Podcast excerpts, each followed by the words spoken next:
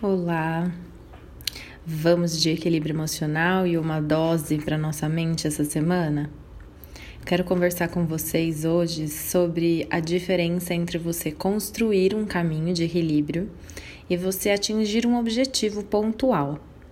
Muitas vezes a gente pode acreditar que chegar em algum lugar e a gente conseguir realmente ter uma dose de equilíbrio que nos deixe confortável seja algo que a gente vai fazer de uma hora para outra. Não só isso, mas muitas coisas na vida a gente às vezes quer que resolva de uma hora para outra. E quando menos percebemos, a gente está lá, no mesmo ponto, fazendo as mesmas coisas e sentindo as mesmas coisas. Porém, não é impossível que a gente mude a nossa forma de funcionar. Vocês sabem que os nossos neurônios, eles são flexíveis, não o neurônio em si, mas o nosso cérebro como um todo, ele tem a capacidade de fazer novas conexões neurais. O que isso significa? Significa que um pensamento que está muito rígido na sua mente, que você faz a conexão neural muito rapidamente e esse pensamento está bem forte, ele não necessariamente precisa ser sempre forte.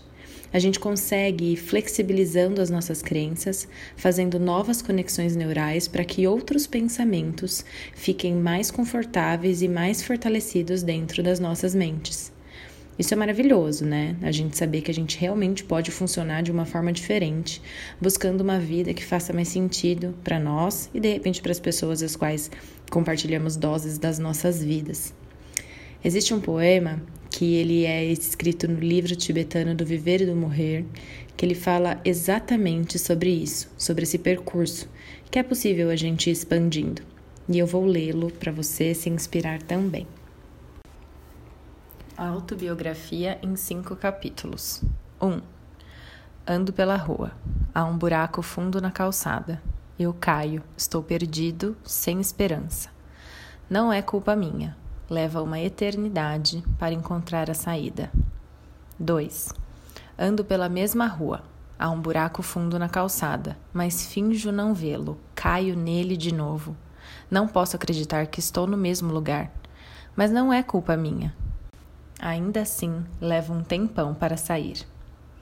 3. Ando pela mesma rua. Há um buraco fundo na calçada. Vejo que ele está ali. Ainda assim, caio. É um hábito. Meus olhos se abrem, sei onde estou. É minha culpa. Saio imediatamente. 4. Ando pela mesma rua. Há um buraco fundo na calçada. Dou a volta. 5. Ando por outra rua. Quantas vezes em nossas vidas acabamos caindo nos mesmos buracos, tropeçando nas mesmas pedras, mesmo sabendo que um caminho não é o melhor para a gente seguir?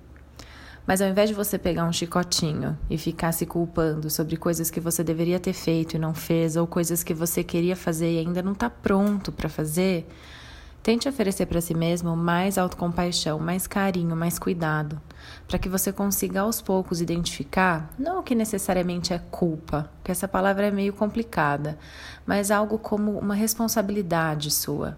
Qual é a nossa responsabilidade naquela questão que a gente se queixa, o quanto a gente também faz parte de tudo isso. A partir do momento que você consegue olhar para o quanto você também é responsável pelas coisas que acontecem por você, pode ser que você consiga sair mais rápido desses buracos. E aí vai ficar mais fácil você identificar os buracos, para que em algum momento você consiga dar a volta por esses buracos ou até caminhar por uma outra rua. Deixe essas palavras ecoarem no seu corpo, ecoarem em seu coração Faça o que é possível hoje. Escute ou leia esse poema quantas vezes você quiser, para que você consiga ser gentil com você e também com os outros. Uma boa semana e até o próximo áudio. Eu sou Luísa Domingues, psicóloga clínica da A Casa da Vida.